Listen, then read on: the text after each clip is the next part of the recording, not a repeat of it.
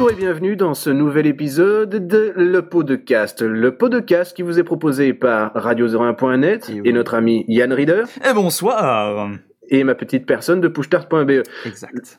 Le thème de ce soir est un thème que l'on pourrait qualifier presque de philosophique, presque Mhm. de théologique, presque de religieux, d'audacieux et même celui qui nous s'immisce dans notre vie de tous les jours, c'est celui de la mort, Et de la somme toute.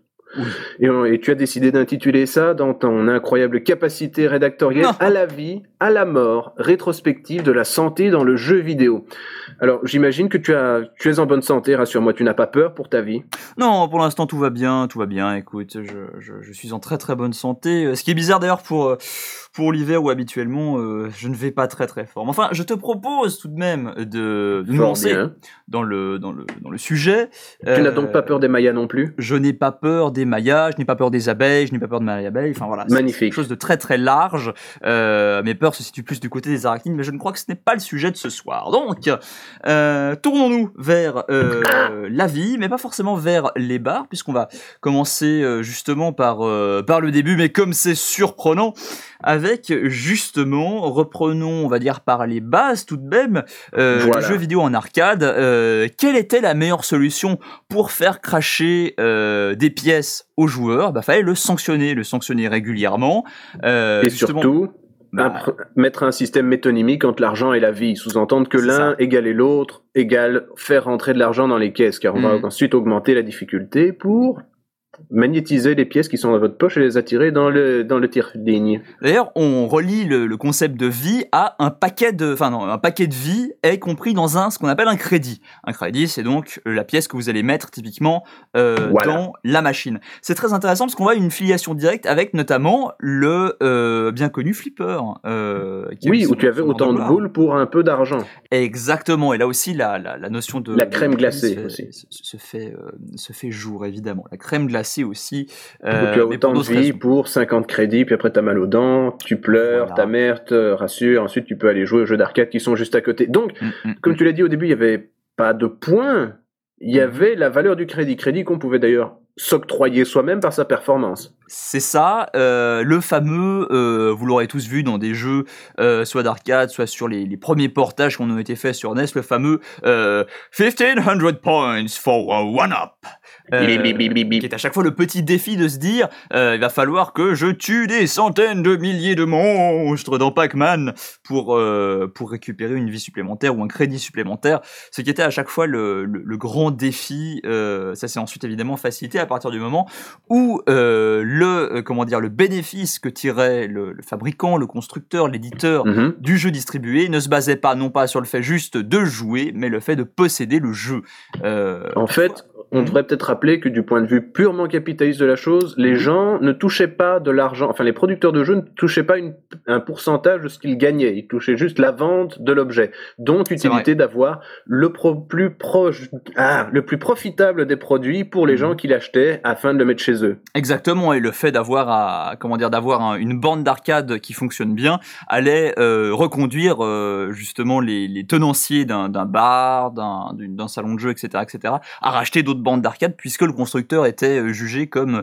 euh, construisant des bornes d'arcade efficaces. Et donc, Alors, l'on parlait de l'extra crédit, on Mhm. devrait peut-être parler de la personne qui l'a inventé, c'était dans Space Invaders si j'ai bon souvenir. je crois bien, effectivement. C'était donc Toru Nishikado. Mhm. Et oui, j'ai une très mauvaise mémoire, mais je me souviens que des noms de deux personnes. Mais c'était donc évidemment lui qui avait inventé l'extra crédit. C'était juste une petite euh, anecdote de vidéoludiste en passant. Tout à fait, tout à fait.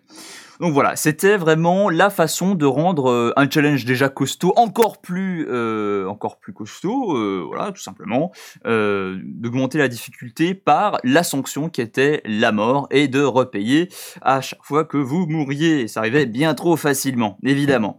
Il y avait aussi des formules tarifaires où on payait plus pour un temps de jeu Mhm. que pour. Mais alors, c'était surtout des jeux qui étaient en time trial, des choses comme ça. Évidemment, c'est un ça. autre type de gameplay que celui dont nous étions en train de détailler l'existence. Mhm. Bah, on peut penser notamment à Outrun, petite parenthèse. euh, Précisément. euh, Quoique voilà, euh, Outrun, t'avais quand même un système à vie aussi, donc j'imagine que tu pouvais surtout à l'époque ben, catégoriser ton jeu par toi-même. Tu pouvais le configurer pour que les jumpers soient à la minute. Dans la plupart des jeux Neo Geo avaient Mhm. un mode comme ça d'ailleurs. Tu pouvais jouer, je sais pas moi, 90 secondes pour 10 cents ou euh, deux fois plus, trois fois plus pour 25 cents, des trucs comme ça. C'était assez amusant. Donc, on a des jeux on a Mhm. du challenge, et en fur et à mesure des portages de ces choses-là, on doit donc évidemment être d'accord qu'il existe des endroits où on peut les re-rentabiliser, ces jeux, une nouvelle fois, et leur donner en quelque sorte une nouvelle vie. Ils sont reborn again.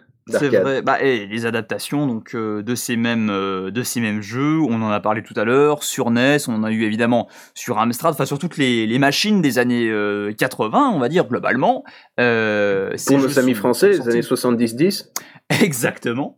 Euh, donc voilà, la, la- comment dire, ce genre de portage-là euh, ont vu l'apparition aussi des, des, des, des mêmes crédits sur les, les jeux, sauf que, sauf que, bah, fallait pas payer du tout. Du coup, euh, la sanction commençait à devenir un peu ridicule si on pouvait recommencer euh, simplement en, en- en reprenant la partie. C'était un peu moins euh, difficile et finalement, le piment n'était plus là. Autre Oui. évolution donc se fait euh, ensuite, et là il faut vraiment la noter, c'est l'arrivée des points de vie et du coup de la menace d'avoir plus que trois points de vie, la barre de vie euh, qui entre guillemets sonne d'un petit bruitage strident.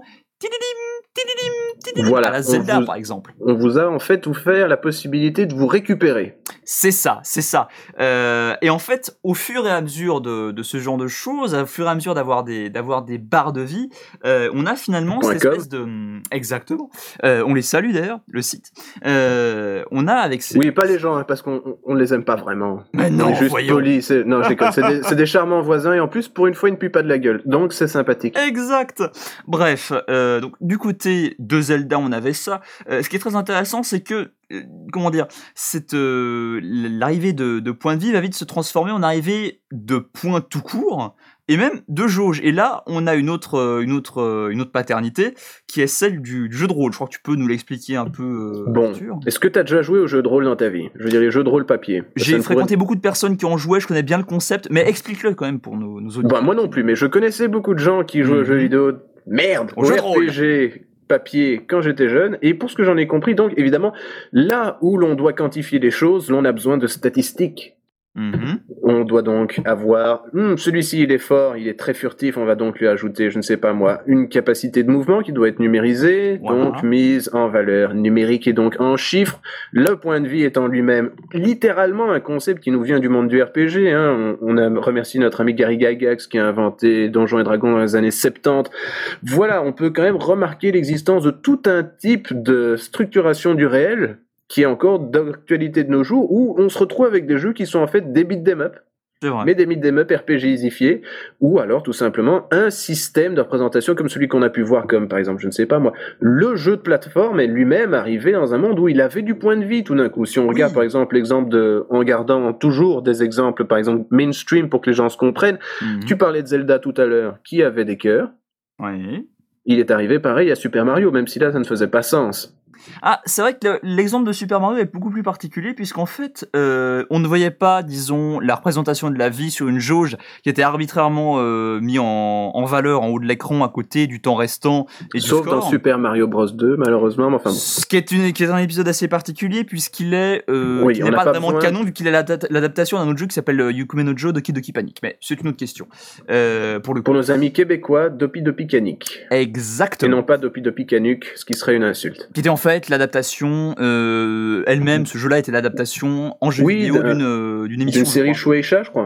Il me semble, il me semble. En tout cas, euh, pour dire donc que. euh, On aurait vraiment besoin d'un troisième gars pour aller chercher des trucs sur Wikipédia qu'on en compare. Mais voyons, Mais il faudrait Bref. le payer, ce serait ça le problème. c'est ça, c'est ça. Non, pour dire, plus sérieusement, euh, que la série Mario a aussi évidemment cette notion de, de, de barre de vie, mais plus intériorisée justement dans la façon euh, dont était représenté le personnage. Puisqu'en fait, Mario commence tout petit, il va prendre un champignon et devenir plus grand, il va prendre une fleur et il va pouvoir lancer des boules de feu. Et euh, chacun de ces stades, en fait, chacun de ces stades de, de sa puissance qui sont visibles, euh, vont représenter euh, une couche supplémentaire. C'est un peu comme les, comme les poupées russes, en fait, finalement. Dans, C'est un, c'est un super-héros voilà. Qui renferme, anthropomorphique à géométrie variable. qui renferme à chaque fois une version plus petite de lui-même jusqu'à ce que, quand on atteint la plus petite version de Mario, il meurt. L'atome de Mario, C'est ça, c'est ça. il meurt. Et ça appuierait les théories selon lesquelles, si on trouve la plus petite partie de l'univers, peut-être que l'univers disparaîtrait. Ah, mon dieu Si on trouvait le boson de Mario, euh, la Suisse exploserait, probablement. ouais. Exactement. Et le reste de l'univers avec. Euh... C'est pas sûr. Bah, mais c'est possible. Quand même, la mauvaise foi de ceux qui disent que le temps se ralentit autour de la Suisse, c'est quelque chose de vraiment très très très moche. Il faut pas le dire. Oui, surtout que c'est totalement illogique, vu que tout le monde sait que la présence adjointe de la Belgique et le Mhm. Luxembourg à côté ralentissent réellement l'écoulement du temps, ce qui pourrait cependant être amusant pour des physiciens, mais c'est surtout les philosophes qui s'en emparent. C'est ça le problème de ce décor. Effectivement. Bref, la, la représentation sur le personnage du, de l'état de santé euh, était pour le coup quelque chose d'a- d'assez particulier. Euh, on a quand même vu beaucoup, beaucoup de platformers avec euh, quand même des barres de vie, globalement. On en a, Mhm. Et évidemment, certains se sont même fait de leur structure même euh, l'écho de ce système Mario-esque. Par exemple, je pense à Ghouls and Ghosts, Super Ghouls and Ghosts, Ghosts oui. and Goblins et tout, ça, où tu avais simplement habillé, Mhm. déshabillé et mort. Exact. C'est-à-dire qu'en fait, on dénudait plus en plus ton squelette. Effectivement. Euh, et justement, pour prolonger cette, euh, comment dire, cette euh, représentation sur le, sur le personnage, on a eu d'autres représentations sur les personnages, mais qui viennent cette fois-ci avec les RPG, de nouveau, qui portent un peu l'innovation de la santé, parce qu'il y a, un peu l'idée, la vie, la mort, c'est la réalité, c'est ce à quoi on est tous confrontés. Il y a aussi l'idée, finalement, que le RPG, justement, de par son idée de role-playing game, on va s'infiltrer dans la peau d'un personnage, va faire en sorte d'émuler toutes les choses auxquelles on peut, nous, être confrontés ou un personnage de fiction et un personnage de fiction, il peut notamment être malade. Il peut, dans un univers euh, magique, Surtout s'il s'appelle. Serge Lama. C'est vrai, il est malade, complètement malade. Euh, je ne connais pas le reste de la chanson. Moi non plus, mais ce n'est pas, c'est plutôt une chose dont il faut être satisfait, je c'est crois. cela. Mais quand même, par, euh, par complément d'information, envoyez-moi évidemment le reste des paroles par fax au numéro de téléphone indiqué en bas de votre écran. Donc, Il est en train de défiler sur le côté de votre, euh, votre magnifique speaker gauche. ainsi qu'en 3D avec une petite euh, animation gyroscopique, évidemment, sinon ce ne serait pas suffisamment amusant. Donc, en fait, ce que tu dis, c'est qu'un personnage de RPG, Mhm. il porte physiquement ce qu'il a dans son inventaire. Et alors non seulement, Parfois. non, non seulement ça évidemment, même si c'est pas euh, tout à fait la question, mais surtout euh, il porte sur lui son état, c'est-à-dire que quand il est empoisonné, généralement le personnage euh, de Ah. RPG, on le voit dépeint d'une certaine couleur et ça a une influence aussi sur Généralement sa santé. vert. Généralement vert ou violet, il y a le- la couleur violette aussi. Qui est- Oui, mais vert, je crois que c'est américain, je crois que violet, c'est un japonais. Ou ah, tu poses une question intéressante parce que dans Pokémon, qui est un jeu japonais, euh, on lui il le dépeigne en, en Tu vois en Parce que pour un japonais, l'état naturel, c'est bleu Mhm. d'un être humain, puis après, le jaune, c'est la couleur de la mort, donc tu rajoutes bleu et jaune, ça fait vert. C'est possible. En tout cas, c'est pas une. Apparemment, c'est quand même pas une, une représentation qui a été communément acceptée euh, dans tous les dans tous les jeux vidéo et chez Bah. tous les game designers. Mais enfin bref, pour en revenir à ce qu'on disait donc, euh, cette idée de, de l'état de santé euh, changeant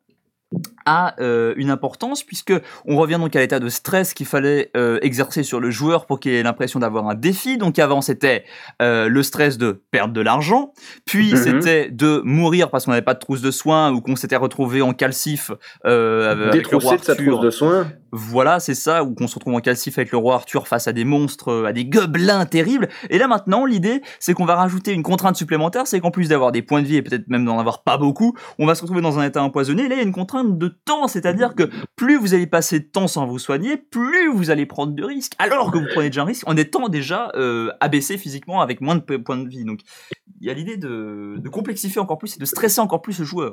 Alors, admettons que c'est aussi quelque chose qui nous vient du monde du RPG papier, encore une fois. Euh, les statuts. Je suis empoisonné, non, je suis ralenti, non, je suis confus, tout, tout ça avec les règles de gameplay que ça représente. Évidemment, quand on doit les retraduire en monde vidéoludique, en mode vidéoludique, aurais-je même dire, aurais-je dû même dire, du veux-je Uh-huh. dire, ça devient difficile de se récupérer dans ce genre de plaisanterie. Cependant, voilà.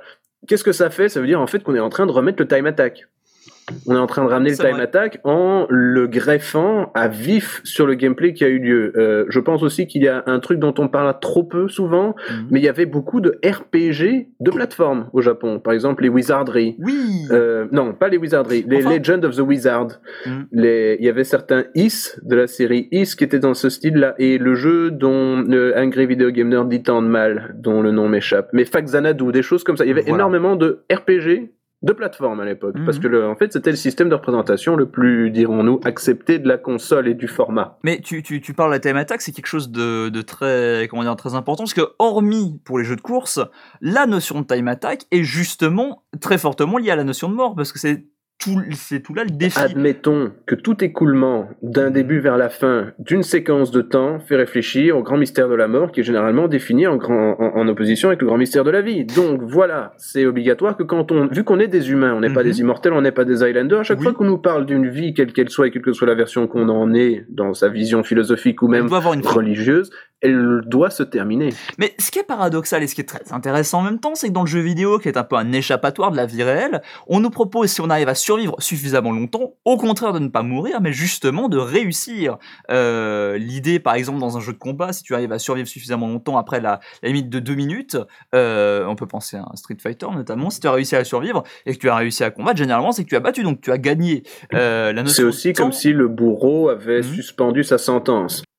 C'est vrai, c'est vrai. Et finalement, là, on peut, on peut se poser la, la, la question, euh, on va dire, à côté, du, à côté du jeu vidéo. Il y a finalement très très peu de jeux qui te proposent, avec l'écoulement du temps, de mourir de vieillesse. À Proprement. part, attends, laisse-moi deux secondes, je vais Il y a réfléchir. eu un jeu indépendant, je me souviens euh, que tu en avais Attends. parlé dans un, avait un très très vieux jeu- push start. il y avait un jeu sur Dreamcast qui s'appelait Mhm. Lack of Love. Et là, on jouait une race.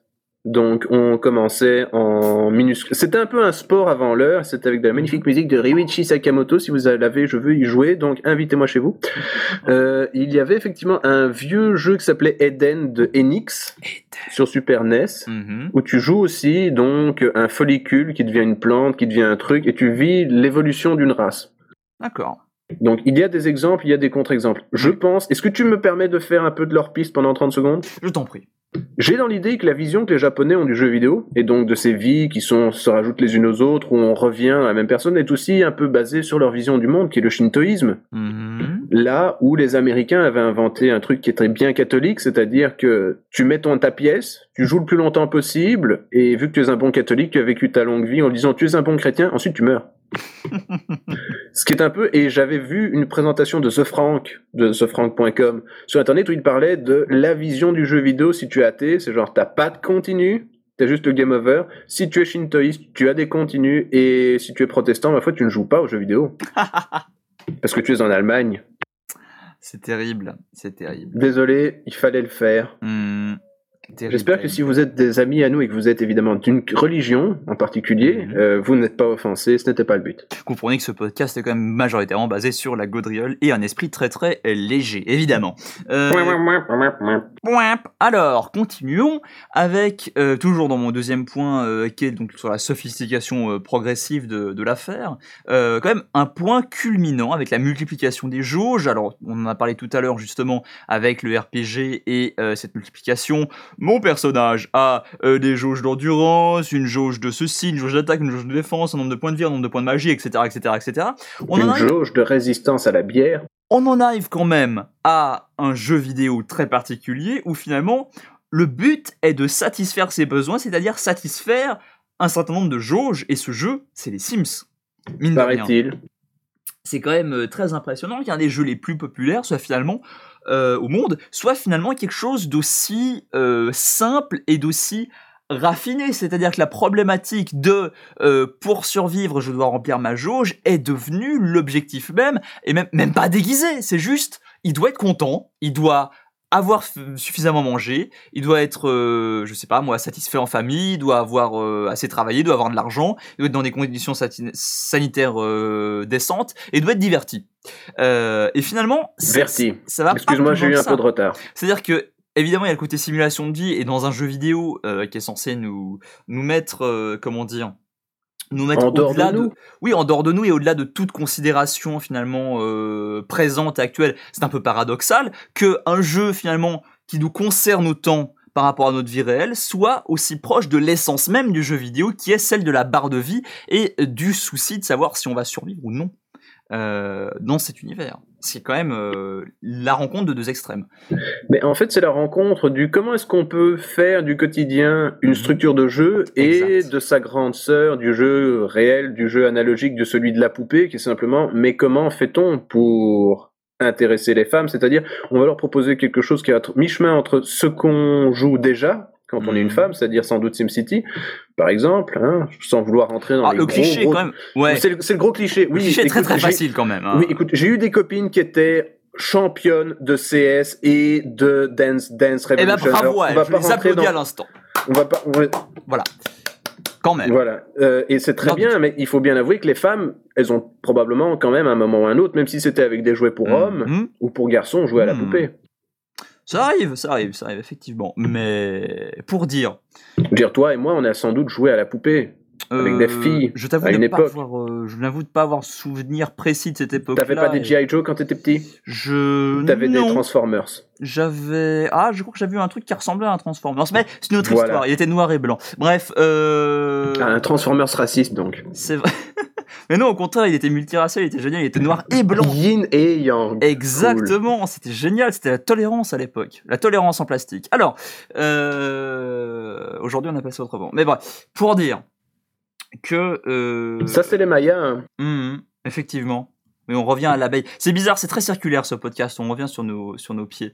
Euh, Oui, mais en fait, ce qu'on voulait dire, c'est Oui. que les Sims, c'est super, c'est quand même une invention qui est assez géniale et Voilà. qui représente quelque chose de particulier. C'est que j'imagine que pour les femmes, une dose d'échappatoire au quotidien, Mhm. c'est aussi de pouvoir se construire le monde que l'on veut. C'est le jeu vidéo le plus, euh, comment dire, au thème le moins vidéoludique et pourtant aux mécaniques de gameplay les plus criards de, de, de jeux vidéo. C'est coucou, t'as des barres de vie, fais-moi survivre ce personnage. C'est Oui, ou, ou alors l'inverse, mais on rentre dans le domaine du sadisme qui n'est pas nécessairement celui dont on aimerait euh, remplir l'esprit du spectateur ou de l'auditeur. ici. Effectivement. Et donc avançons à notre dernière partie euh, de podcast. Oui, Euh, parce que c'est passionnant, mais si Mhm. on fait plus long, on va nous le reprocher. C'est vrai, c'est vrai. Euh, et donc voilà, on arrive à finalement une sorte de rétropédalage assez, euh, assez audacieux. Audacieux. puisque euh, les FPS vont reprendre euh, donc la jauge, le, système de, de jauge et de points pour les mêmes mécanismes de survie. On en a parlé tout à l'heure, la quête de la fameuse trousse de son de la potion salvatrice. Et finalement, au fur et à mesure, et surtout ça concerne les FPS, donc c'est ça qui est très intéressant, on va revenir à un système où eh bien, le personnage va se soigner automatiquement. Voilà. Euh, Ou a- alors un mélange bizarre et hybride Hmm. des deux. Il y a presque plus de notion de vie en fait finalement, c'est-à-dire que Dans les résistances, si, en fait. hmm, T'as cinq- si, T'as 5 cases et elles s'auto-régénèrent jusqu'au dernier point où t'as perdu une case. mais disons que dans la bonne partie de la, de la production des 5-6 dernières années, Enfin, En tu dis la bonne partie. la, la grande, grande, grande, bonne, euh, je disais en, en termes de... Subjectif. En termes, Disons, non, non, non, en termes la de meilleure proportion. majeure partie. En termes, en, en termes de proportion, bonne en termes de, de, de proportion. Oui, Euh, bon dans le sens d'exact au XVIe siècle. Je vois ce que tu veux dire. Euh, voilà. Donc pour dire que la, la grande, la grande majorité quand même de, de, de- de jeux, notamment FPS, qui sont sortis avec ce, ce genre de, de, de, de système-là, euh, ont poussé Et comment vers euh, une euh, peut-être une facilitation, une facilitation. Disons qu'on a dilué l'urgence c'est ça. pour faire le spectacle. Parce qu'en fait, on finalement les checkpoints ne sont plus clairement indiqués, mais à, Les au points de moment, eux, oui. Oui, voilà. Mais au moment où on meurt, euh, on va réapparaître pas trop loin. Euh, on va pas nous faire recommencer le niveau, le plus souvent. Euh, si possible, avec un armement pas trop dégueulasse. Donc, voilà, c'est- plus facile. C'est. Et c'est amusant problème. de se dire qu'on vient de là, d'un monde, le monde du FPS, qui était prosélyte, Mhm. qui justement reprenait ce vieil artifice du on va te montrer dans quel état est ta tronche, mec. Je pense à Doom, Excel, Et puis- les jeux de cette génération-là. Et puis le fameux coup quand même de la save state euh, qui était euh, liba- qui était vraiment librement assumé, euh, notamment sur sur PC, sur de nombreux jeux FPS. Ah oui, oui, non, le Death and Retry, c'est c'est la grande école de la vie pour le joueur PC, c'est Bah, évident. On va prendre aussi un exemple, parce aime bien les exemples que tout le monde peut comprendre, Half-Life 2, pour prendre, voilà. Salut les jeunes Exactement, mais allez-y quand même, c'est un, c'est un, c'est un bon, un très bon FPS.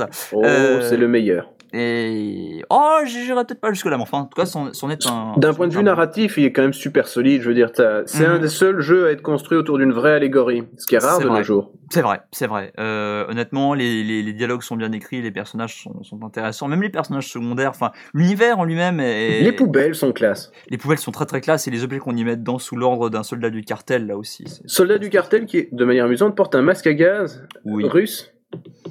Refait au futur. Je veux dire, c'est tous des petits trucs comme ça. Tu penses pas que tu t'en rends compte, mais ton cerveau, oui.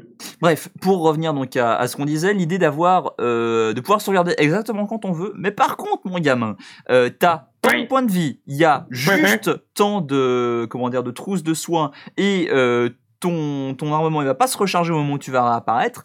Ben, euh, il y avait quand même un, un, défi qui était beaucoup plus grand de ben non, ne t'inquiète pas, on te fera apparaître là, il y a pas de souci. Enfin bref, euh, on est là sur un, on va pas rester de plomb là-dessus parce que c'est un sujet très très traité. La question de la, de, la facilité maintenant. Euh, Surtout qu'on pourrait en fait maintenant retourner la chose sur sa tête et parler un mhm. bref instant des Resident Evil ou réguler la vie est le principe même du jeu. Mhm. Et ça, c'est quand même quelque chose, parce que quand on y réfléchit, les Alone in the Dark, les Resident mm. Evil, qu'est-ce que c'est si ce n'est ne pas vous donner ce dont vous avez besoin? En fait, c'est non seulement on va quantifier vos capacités avec des choses, mais en plus on va vous empêcher de les appliquer à pleine puissance. La parcimonie, ce finalement, ça nous retombe sur cet incroyable euh, parler Jedi qui dit que action, excitement, a Jedi craves not these things. Oh yeah. Voilà, voilà qui. Je crois qu'on a fait le tour, non? Boucle bien, c'est vrai. Et maintenant, il est temps, je crois, en tant que, que, grand maître d'œuvre, pour le coup, sur le, le prochain épisode, d'annoncer, voilà, euh, ce que nous aurons au, prochain numéro. Eh bien, au prochain numéro euh, du podcast, évidemment, quelque part en janvier, tard en janvier, car nous enregistrons et nous postons cet épisode tard en décembre. Donc, il faut garder. C'est-à-dire qu'on pourrait faire de cet épisode-ci mhm. l'épisode de janvier en attendant, simplement. C'est vrai. Mais non, mais non, nous, nous sommes fous et voilà, le, le 29 décembre, nous allons le poster très bientôt. Donc, même peut-être ce soir. C'est vous dire à quel point on est. euh, tu as quelque chose pour le prochain épisode ou Exactement, j'ai quelque chose pour le prochain épisode et je vais vous le dire. Nous allons vous faire dans le prochain épisode une autopromotion tout à fait honteuse, dégoûtante, dégueulasse et euh, baveuse euh, du vidéologiste. Vous expliquer le pourquoi, le comment, le grâce à quoi, le grâce à qui. Bref, dans le prochain épisode du podcast, vous saurez tout du vidéologiste. Est-ce qu'on aura Arnaud Condé? Je suppose, en tout cas, nous ferons tout pour euh, séquestrer notre compositeur favori dans ces aimables locaux entends ceci, on mhm. espère t'avoir dans le prochain épisode, parce que sinon on aura quand même un tiers du cerveau du vidéoludiste en moins. C'est vrai, et ce serait stupide. Bref. Surtout que c'est lui qui s'occupe du son, donc voilà, ce serait un podcast vidéo avec des gens qui se miment des trucs, ce serait atroce. Ce serait très très bizarre. Bref, bref, bref. Euh, retrouvez-nous donc euh, très très Retrouvez-nous simplement. Il se retrouve sur radio01.net. Si vous ne savez pas d'où vous avez trouvé ce podcast, la question se pose de pourquoi est-ce que vous l'écoutez. Bordel, bonne soirée. Bonne soirée.